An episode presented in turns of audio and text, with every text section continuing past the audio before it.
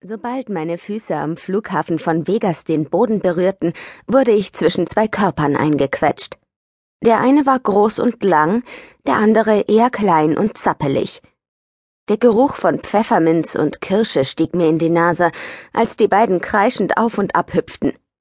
Das Geräusch stimmte exakt mit dem überein, das die Hyänen in ihrem Käfig im Zoo von Seattle gemacht hatten, als ich mit Alec dort gewesen war. Oh mein Gott, ich hab dich so vermisst, sagte Jin und gab mir einen feuchten Kuss mitten auf den Mund. Da war also der Minzkaugummi. Dann wurde sie beiseite geschoben und meine kleine Schwester Maddie schlang ihre langen Arme um mich. Kirschen.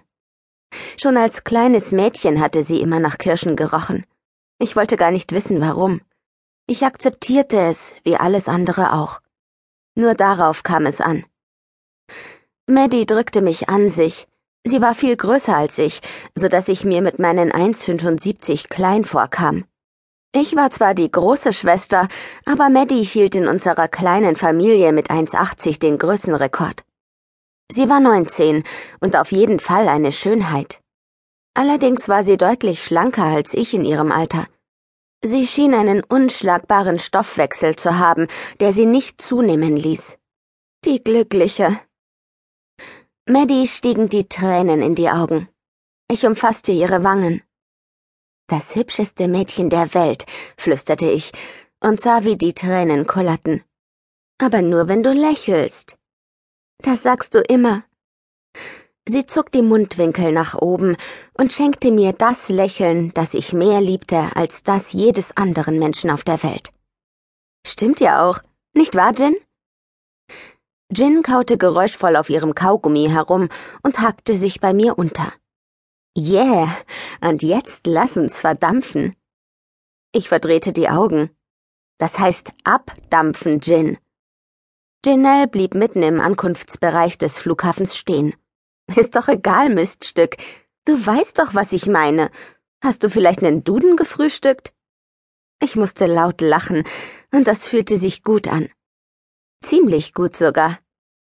Die Anspannung wich aus meinen Poren, als würde sie tatsächlich tropfenweise auf dem Linoleumboden landen und Pfützen bilden. Ach, war das schön, wieder zu Hause zu sein. Die Mädchen führten mich zu Jins Wagen. Wo ist denn Dads Auto, Mats? Ich stopfte meine Tasche in den Kofferraum und setzte mich auf den Beifahrersitz. Maddie stieg hinten in Janelles Honda ein und spielte mit einer Haarsträhne. Na ja, sie sah aus dem Fenster, und ihre Augen bewegten sich hin und her, als würde sie überlegen, was sie sagen sollte. Ich ließ die Schultern hängen. Was ist mit Dads Auto? Nichts. Sie seufzte, zwirbelte weiter ihre blonden Haarsträhnen um den Finger und drückte den Rücken in den Sitz. Was es auch war, sie wollte es mir nicht verraten. Sag's ihr, Mads, drängte Jin. Maddie schnaubte und setzte sich gerade hin. Sie schloss kurz die Augen, dann blitzte Entschlossenheit in den unergründlichen grünen Tiefen auf. Die Typen, die Dad fertig gemacht haben, haben auch sein Auto demoliert. Mir wurde ganz heiß. Wieso zum Teufel hast du nichts gesagt? Wut schoss in mir hoch, durch die Wirbelsäule bis in die Hände, die sich fest zu Fäusten ballten. Wenn mir jetzt jemand zu nahe käme, hätte er Pech gehabt. Ich dachte, was dachtest du? Wie kommst du zur Uni? Meistens mit dem Bus. Manchmal fährt mich Janelle.